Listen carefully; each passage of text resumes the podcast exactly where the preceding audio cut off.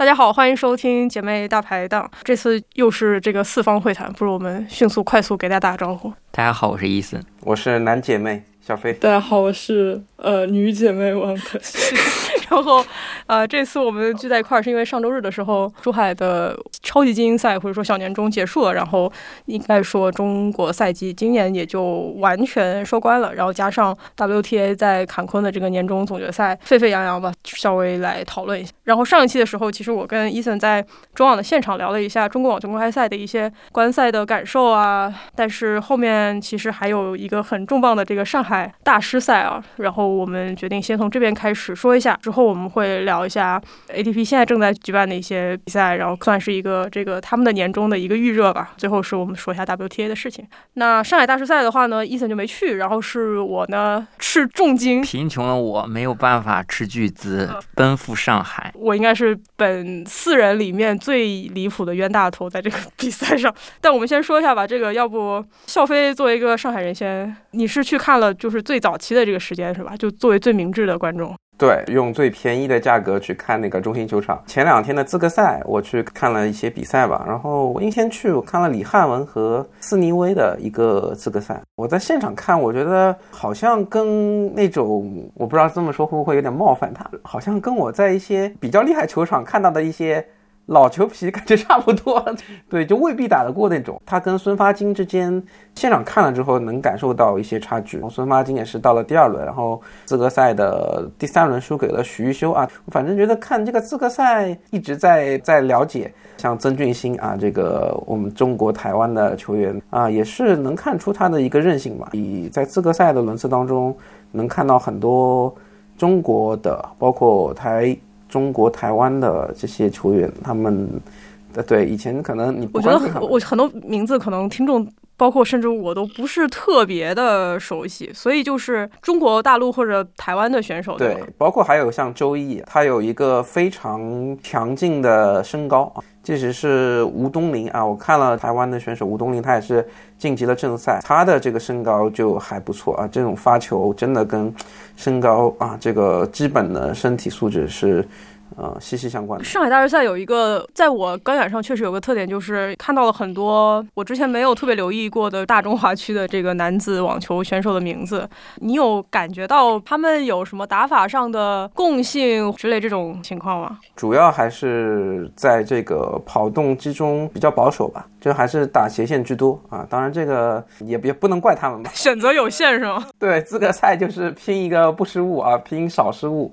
对吧？拼一个稳定性啊！你要说有什么奇招，比较少啊，其实是不多的。包括一些小小球的变化，其实不不不太能见到，真的，嗯。那腿师呢？腿师的这个体验是不是 就签名、签名、拍照比较多？对，我发现一个特别有意思，就是在上海你们看前期的时候，我们群里面就出现了很多合照、签名什么的。然后我们在北京的这个参与度就 明显在这个方面就不是非常积极。这个是因为 你们尤其积极，还是说上海整体就是抓到人同率比较高一点？不是，其实我也就只跟最后的冠军胡大师，因为我是资格赛嘛，他正好训练，然后正好有这么个契机，我还用英文说了一下，希望这个胡大师能够进这个决赛。没想到他进了决赛，还拿了冠军啊！这真的是，本来我只想客气一下，但没想到他竟然。你下次 你为什么没有去西西的场呢？所以腿师是照了卢布什么的，是吧？呃，对我就是没有那么幸运的和冠军合影。但是我有拿到胡大师的签名，咱俩是谁都没跟。我们有去看莱巴金娜和看莱巴跟萨巴的萨巴伦卡的训练。对，但是那个前排要签名跟合照的那个，我都怕出踩踏事故，就觉得特别危险。所以腿师是有什么特别的收获？我就是可能相对来说更特种兵一点，主要是在国庆期间，应该是三号到你看了这么多天，没到七号。还是八号，没记错的话。哎，我问一下，你们那个花费是多少钱？我是两两天资格赛嘛，资格赛就是六十块。对，六六十块的话，还会给你一张抵用券，你可以在那边吃一顿饭。然后他是鼓励你们资格赛多来，就是两号、三号。然后我是在应该在十三号，我看了一个三号球馆的一个一场球。对，就是三号球馆，就是你你买中心球场的票你是进不去的，你要买一天的联票啊。然后我记得那天有。卢布打曼纳尼洛，贾里打索内戈，菲斯输给保罗，还有一场 J.J. Wolf 和阿纳尔迪的比赛。这个三号球馆四场比赛好像是两百二。还是一百八，我记不清了。对我为了加速一下这个讨论，我来提我来提一个问题，就是这个上海北京的阵容理论上就是差别不是那么大吧，尤其是德约这个退赛之后，我这个冤大头就属于花了非常多的钱，然后看了这个半决赛嘛，因为上海它的这个其中网球中心确实是在一个比较远的地方，需要坐地铁到一个站，然后再坐接驳或者再打车或者怎么着，呃，再去这个中心，然后我的单程时间大概。大概是在一个小时四十分钟左右，这个接驳车要开到四十多分钟，而且我住的地方其实还是上海挺中心的。我甚至出现了就是在球场球馆里面待的时间等于我在球馆的通勤时间的这么一个 情况。但是看到了球赛呢，呃，我应该是看我都记不起来了，就是贾里、迪米、卢布和。呃，我花了将近一千吧，就是单日哦，所以可能确实还是比较痛苦一点，就觉得说，不知道你们怎么感受这个这次大家会觉得说阵容上海还是稍微弱一些，然后可能带来的一些不如一百块钱，我们俩看，因为我看那个迪米的时候，我当时就想说啊，这个这个在北京是五十块钱的价呀，然后我就有点我就有点难过当时。但是啊，我觉得如果我们看今天晚上巴黎。也是一千分的大大师赛，也也是看迪米，对不对？但他打德约呀，所以问题不是出在迪米的身上，而是出在迪米打谁的身上，对不对？你的意思是那个德约没来，应该怪他是吗？应该是怪阿卡在上海早早出局。我觉得不能怪任何人，只能怪就是你不是真正喜欢网球。所以你把 你把你的热爱放在了一个个体的投射上，只能怪一凡早早就买了票，然后绑定了身份证。只能说我的热爱真的不值一一千多块钱。对，就是你上头了。像我一张票都没有买，我只买了资格赛，然后我就看一看，然后我发现味道不太对，那么后面的票我就只只看这个三号球馆。而且我觉得三号球馆是蛮值得看的，而且它是又是一个特别露天的一个地方啊。天我看了也下了。呃，将近半个小时的小雨，但是因为在其中里面其实有很多生态，在这个室内你也可以去九溪那边体验这个开赛车，所以我打了会儿游戏。等到我开始的时候，卢布已经开始打了，然后我发现无论是新媒介还是电视，你没法感受到卢布现场的那种球速啊，真的是非常的猛烈。那曼纳里诺这种特别能磨的人，基本上就磨不动。这个怪只怪我用资本主义的算法来算了这个球赛的价值，毕竟卢布我在中网已经感受过了。对，我们让腿师说下，好了。是当时我也是记得当时那天三号球场它的那个整个。阵容还挺好的，当时除了除了有校飞学校的卢布，然后还有那个呃萨菲乌林和希尔顿，这个还算是今年就是。比较强的，是的，是的，两个希尔顿算是今年的一个黑马吧，然后萨菲乌林是年末开始发力的，对，年末这个中国赛季开始，然后这周就是又在那个巴黎又爆冷。不过我刚才 笑，其实还有一个原因，是因为凡是提到那个迪米和卢布的时候，我想起来我确实一九年在中网看他们的比赛，就是只花了五十块钱。然后好了好了，不要说了，这个 我来我来分享点这个，我觉得就是我我看到的这个，如果说一千块钱。有没有什么亮点的地方？好，我在买的时候其实并不知道什么周五是什么超级挚友之夜，费德勒要回来。然后说实话，费德勒回不回来对我来讲，我没有那么兴奋，也是因为之前见过。但是我觉得对我来讲比较特别的是，我坐的那个看台呢，就是非常意外的成为了费德勒的后援会宠幸的一个看台。他们来的时候。就带了大量的应援物，很大的横幅之外，还有那种手幅，然后各种纪念品什么的，而且他们印了特别多，然后在整个看台大规模的分发。我们在等的时候拿到了这些东西，因为我我是坐在山顶，他们就给了我一些，然后让我帮后面发。能听到很多人就是说啊，我是那个纳达尔球迷，但是我不不妨碍我拿一张。而且整个场馆那一天就是能看到各种各样费德勒的帽子，不同的颜色、不同的款式，然后耐克跟优衣库的都有。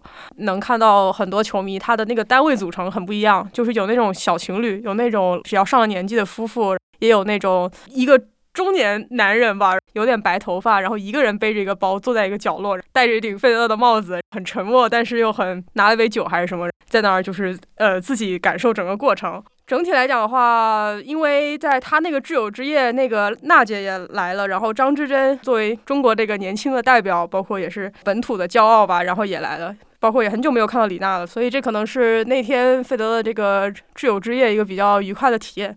对我来讲，可能就是那天晚上比较愉快。那上海我们就先聊到这儿，不然这个伊森他可能要睡着了。说一下这个整个中国赛季吧。中国的球员这一次，要不我们还是先从郑钦文开始说。应该是在亚运会结束的时候呢，郑钦文透露他跟教练费塞特已经结束了合作。据郑钦文透露，在美网期间，费塞特应该是接触了大阪直美的团队，然后呢，在那之后呢，费塞特没有来陪郑钦文参加奥运呃亚运会，随即宣布了结束合作的这个消息。那么，按照郑钦文的原话是，教练违反了他们之间签的这个合同，对他做这种行为呢表示理解，但不代表不代表可以原谅。在这个教练分手事件之后呢，郑钦文没有。受到太大影响。他在中国赛季呢，和呃也是前中国男子的网球运动员进行合作，取得一系列好成绩啊。在这个郑州五百赛呢，夺得了自己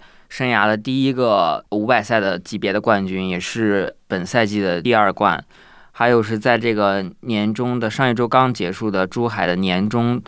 小年中的比赛中呢，战胜了很多强手吧。这个维基奇赢了奥斯塔彭科和朱琳，然后杀入了决赛，最后是输给了玛雅。然后在珠海的小年中拿了亚军。现在的这个年终排名已经到了第十五。哎，小飞，你那个无敌，你有你有什么知道的事儿吗？无敌就是现在是上海队的这个总总教练啊。对，这个就跟伊森讲差不多吧。我知道他是在上海体制内的一个。呃，网网球这边的领队，然后呢，在这个中国赛季也很活跃啊。先是指导了一下这个张志臻啊，然后在这个郑钦文这个没有教练的情况下呢，又是支援了一把郑钦文啊，可以说是分身有术啊，非常厉害。对，但是那他也是就是中国赛季限定合作对中国赛季限定合作，跟郑钦文是就是只合作在中国赛季之后。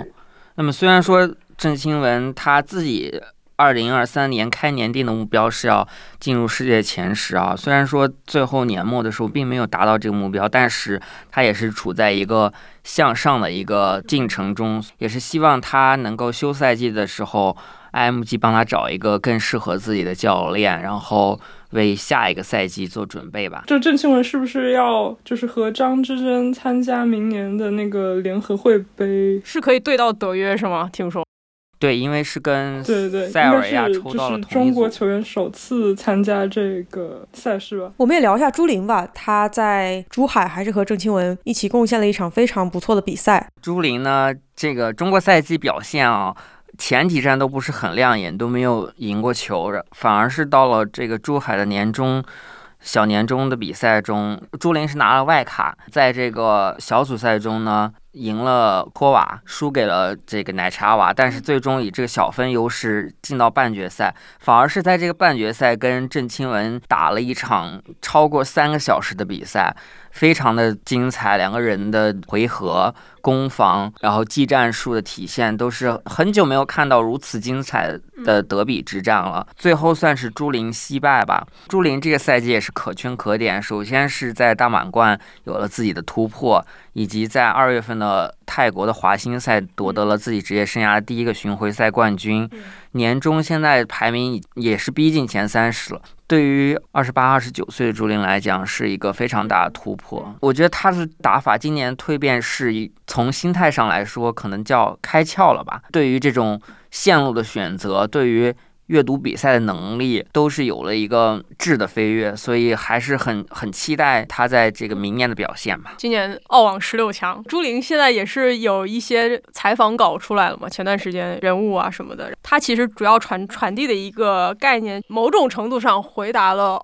澳网的时候，张帅在发布会上问的那个问题：亚洲的女子球员为什么大器晚成？尤其是上一代啊，不是说现在这一代。朱琳就她就是认为说，有一些人可能就是大器晚成，但是他会缓慢的、缓慢的达到这个地方。那可能今年就是她呃比较接近于他想达到这个目标的这个时间。还有王希雨是在广州拿了女单的冠军，这个应该也是她的 WTA 首冠，对吧？然后是今年的应该是第三个获得郑钦文、朱琳之后，对第三个获得 WTA 首冠的这个大陆的女子球员。广州的话，应该也是有挺多的这个之前的这个球员拿过冠军，像李娜呀，然后包括燕子啊、王强啊，这也不错。然后像王欣雨的话，就是就是这个海海峡组合的一些成绩。在中国赛季之后，上海结束之后的下一周呢，就是东京的五百，夺冠的是 Ben Shelton。作为一个新秀赛季呢，希尔顿真是我上回就是他是奇男子，他在从澳网八强之后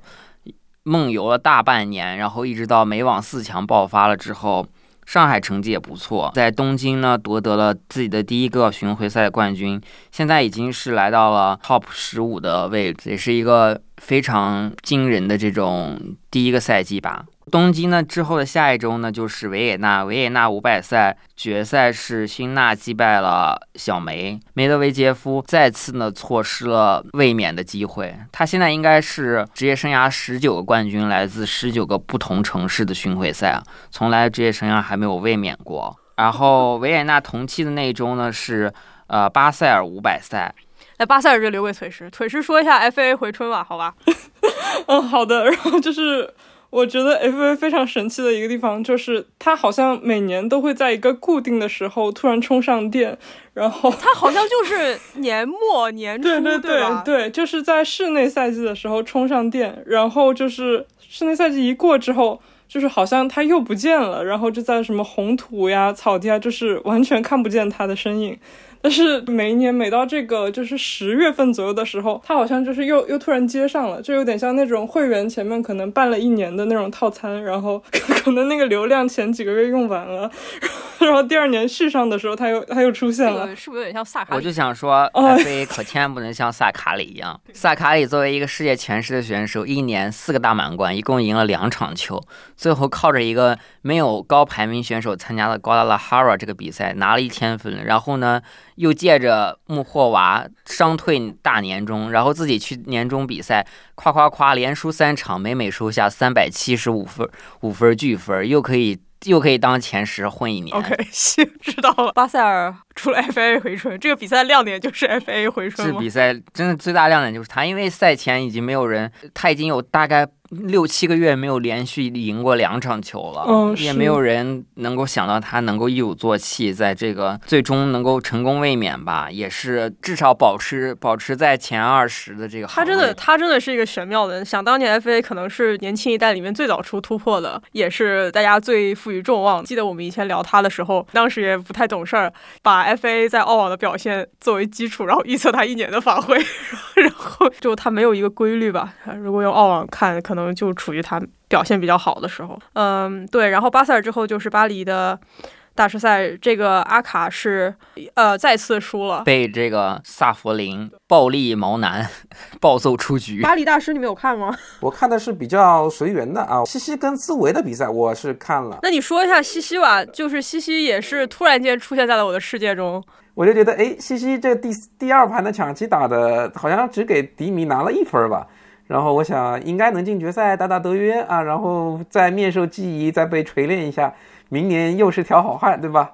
然后跟这个巴多萨可以去谈一个美美美的恋爱。然后没想到，哎，这个对，然后当当我要看一下这个比分，看卢卢布打德约的时候，发现，哎，怎么卢布第一盘已经赢了啊？好奇怪啊！哎，怎么不对？怎么不是西西晋级？怎么变成了迪米？哎，我其实。这两个单反对抡第二盘抢七的时候，这两个人单反真的是，哎，全靠同行衬托，好吧？西西他现在是又是他爹在全职带他了，对吧？对对，但是西西的落点啊，我真看那盘抢七，我觉得还蛮深的。他对于恋爱来说。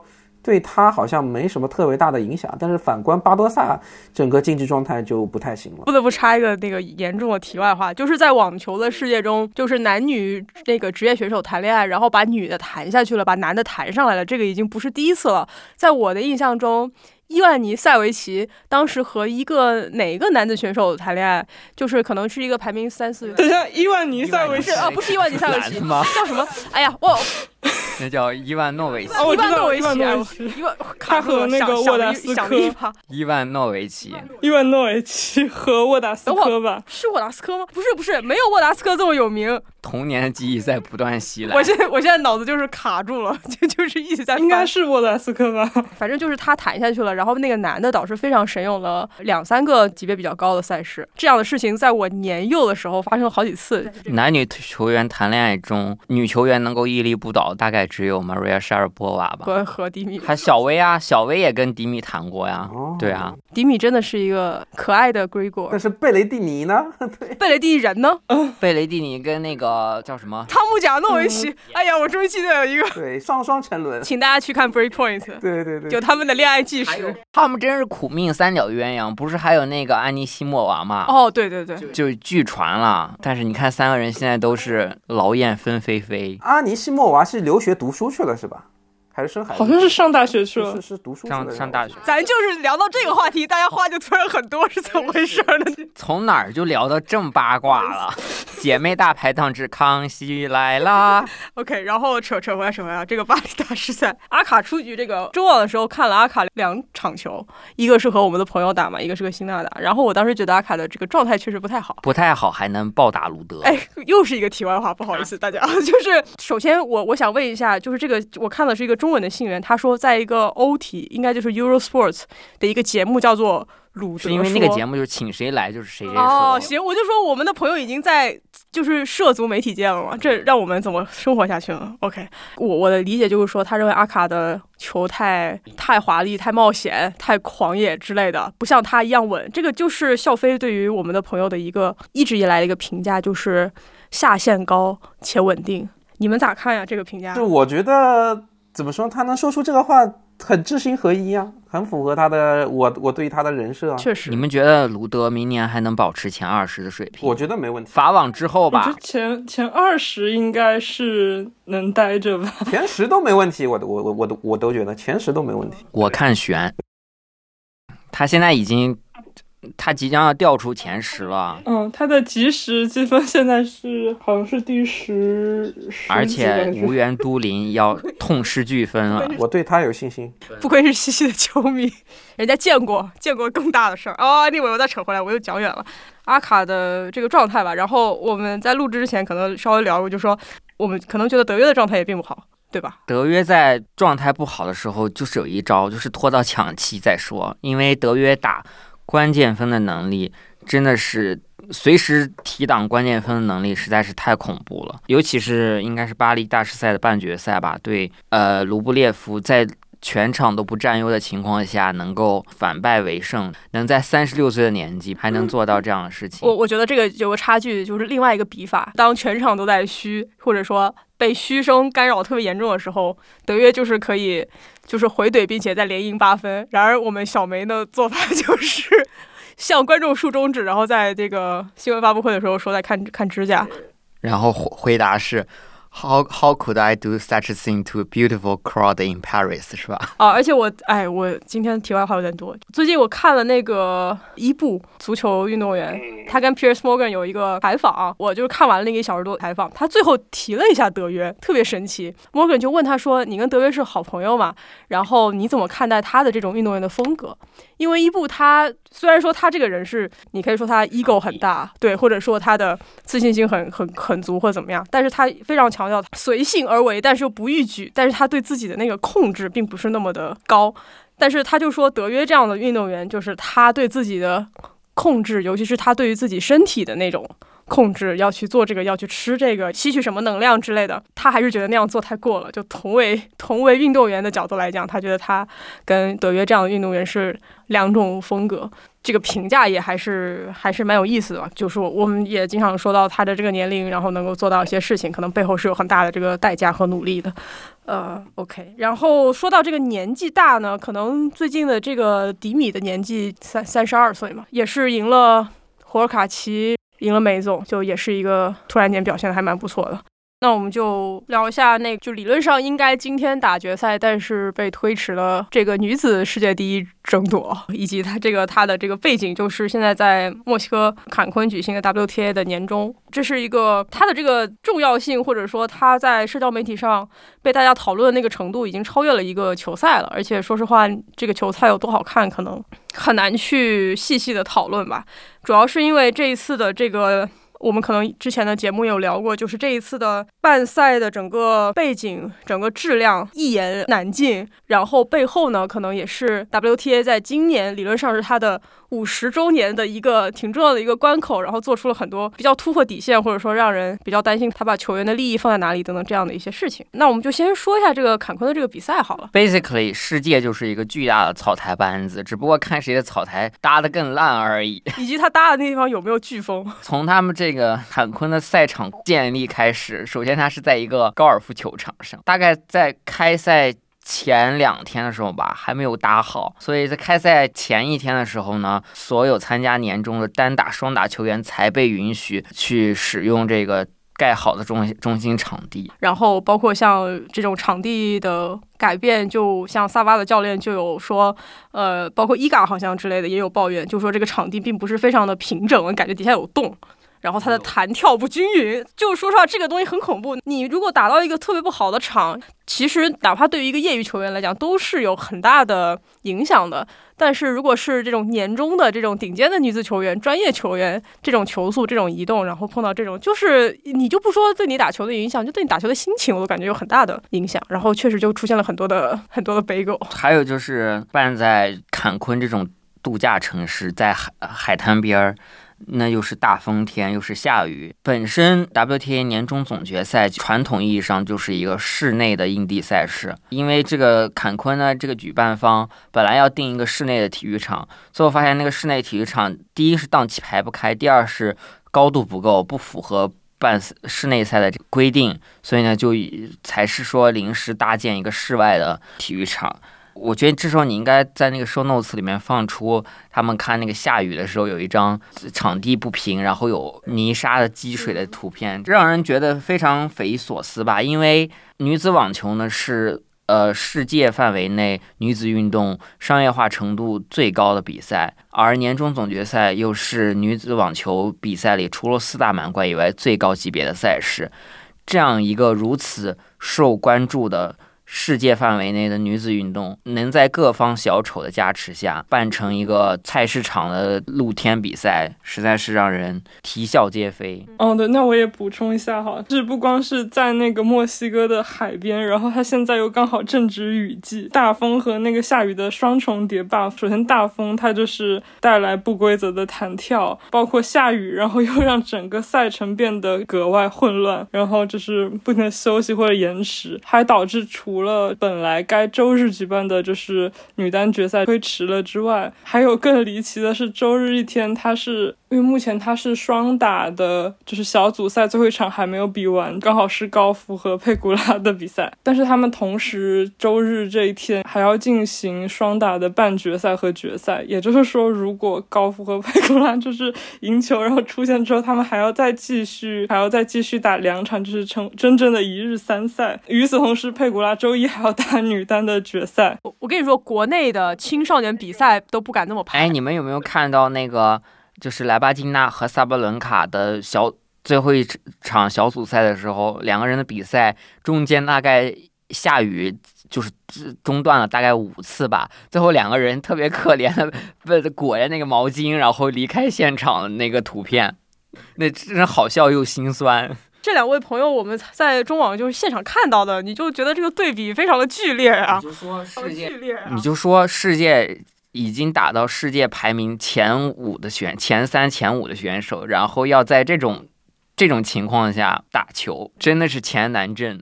我突然有个想法，就是刚才的那个图很适合做这一期的封面。还有最让人诡异的是，大概前四天吧，居然每一天有比赛都有送，就是有有有送蛋的这种表现，就是这可是世界前八的选手。大家是就是年终了，是不是太劳累了？为什么会出现这不停的吞蛋的表现哦？然后包括这个场地也没有时间去适应。根本不尊重我呀，然后我也没有观众 to play for，那我在这的意义就是拿剧分吗？大家还记不记得去年的这个年终总决赛是？其实也很不好，临时在那个达拉斯举办，它是一个室内的场，但是因为就完全没有观众，对，因为它是大概提前一周才开票吧，所以当我们在去年的时候吐槽这个比赛的时候，真的是没有想到今年还会还能更差，还会搞出这么多。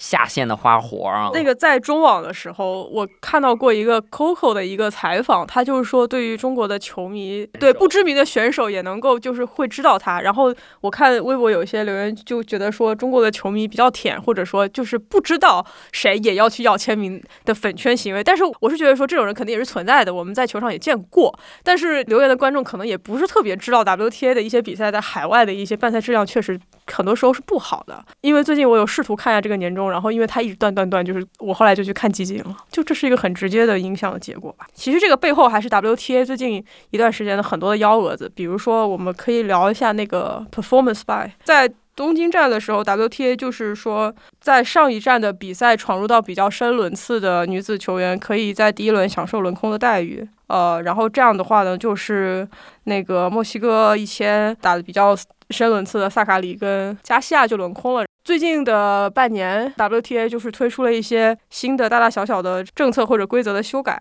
但是呢，这些规则的修改，像比如说这个轮空的机制，它其实是在东京站的抽签的前一天公布的，所以就很突然，然后也不是很透明，也不跟大家沟通。它同时做了很多这种所谓规则的创新，但是同时呢，在比如说禁药名单更新啊这些玩意儿上，它又它它又做的很不及时。包括我们也讨论了很长时间的这个赛程的呃安排的不合理。所以其实 WTA 在十月份的时候就收到了很多球员联名的这个信的投投诉，然后希望能够直接对话，而不是通过这个球员的经纪人。最近是 The Athletic 有一篇文章比较罕见的披露 WTA 目前这个组织和这个球员之间的一些整体的矛盾。有一个情况就是 WTA 一直没有官方公开的回应这些球员的诉求，但是呢又希望在坎昆打比赛的时候。呃，能够和 WTA 坐下来开会，真的是上一个边比赛还要跟这一些运动管理组织在这里扯牛皮的，就是西班牙女足了。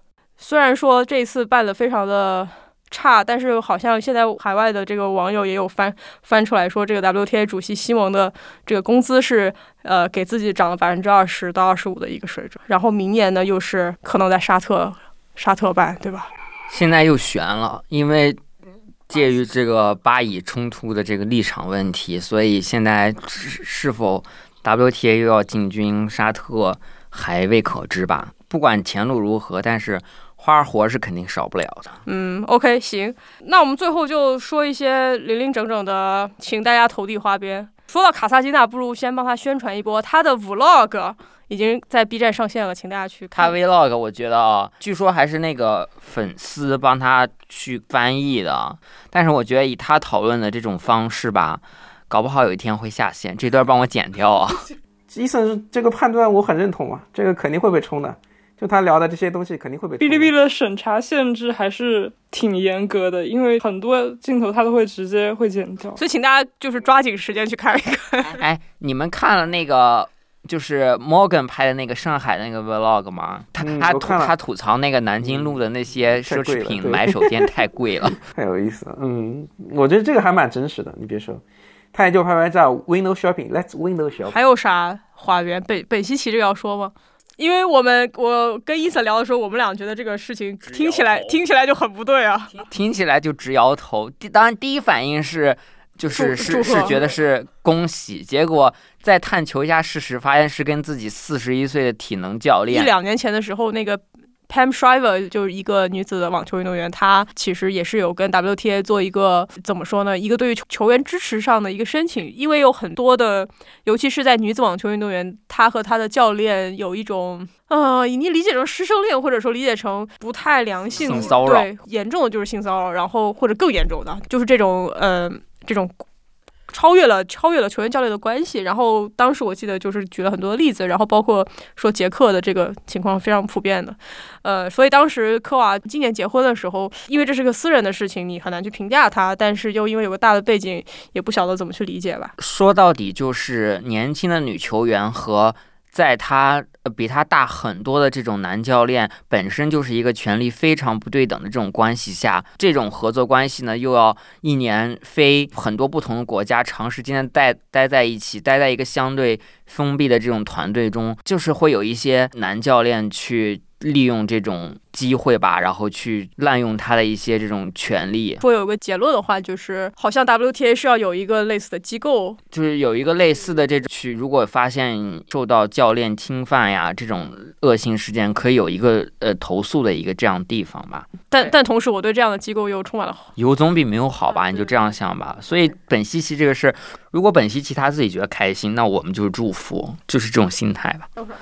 还有一个就是就是有一个紫薇的这个家暴，你们有关注吗？就是他的这个哦是家暴的这个呃案件呢，目前是德国的法院宣判，大概要判兹维列罚对前女友吧罚款要四十五万欧的赔偿，然后呃当然还有兹维列夫目前是表示上诉吧，这是一个事儿。是还有一个还是挺新的一个事，大概就是昨天吧，哈勒普的那个前教练 Patrick 叫。他的这个 last name 叫什么？莫托格鲁是不是？类似类似一个莫开头的。他终于站出来承认，意思说是哈勒普这个服用禁药被查出这件事情，承认负责吧。他因为是在他呃当教练的期间，然后是因为在他入主团队之后更换了哈勒普的这个补剂吧。但是怎么讲？因为哈勒普的那个药检报告就是查出来，他 basically 不存在误服东西。因为如果是误服的话，大概他身体里查出的含量是一般误服的五千倍，很难讲这是一个意外服用的事事情。应该我估计我们后续很好几期还会持续关注吧。只是现在有一些小小的进展，还要讲那个就是高夫和郑钦文的前教练也是结束了合作关系吧，两个人。合作的一个非常完美的秋季的印地赛季吧，在美网夺冠之后也是要分手了，所以也是一个球员出来说这不是我的决定的剧剧本。对，呃，Coco 也说这不是他本人的意愿，因为他本人还是挺喜欢里巴这个教练的吧，不知道他们后续是怎样。我我感觉啊。可能李巴不会回到郑钦文的这个团队中，他应该是已经否认了会回去的这个说法，是吧？因为我感觉就是，嗯，可能郑钦文他也个人也倾向于找一个能够带给他新东西的一个教练吧。OK，目前的话，年终结束，大部分的女子球员其实在一个短暂的休假吧，然后可能就会逐渐进入到冬训的阶段。明年我们就能看一下他的这个团队的配置是怎么样。冬训也是改一些东西，包括在。运动员角度来讲，强度比较大的一个集中训练的时间。那今年的话，就最起码对 WTA 来讲，女子来讲就是这样了。好吧，那这期节目的内容大概就是这样。在年末之前，应该还是有两期节目，一期是关于体育纪录片，一期是二零二三年的整体的一个回顾。行，那就这样吧，跟听众说再见吧，拜拜，拜拜。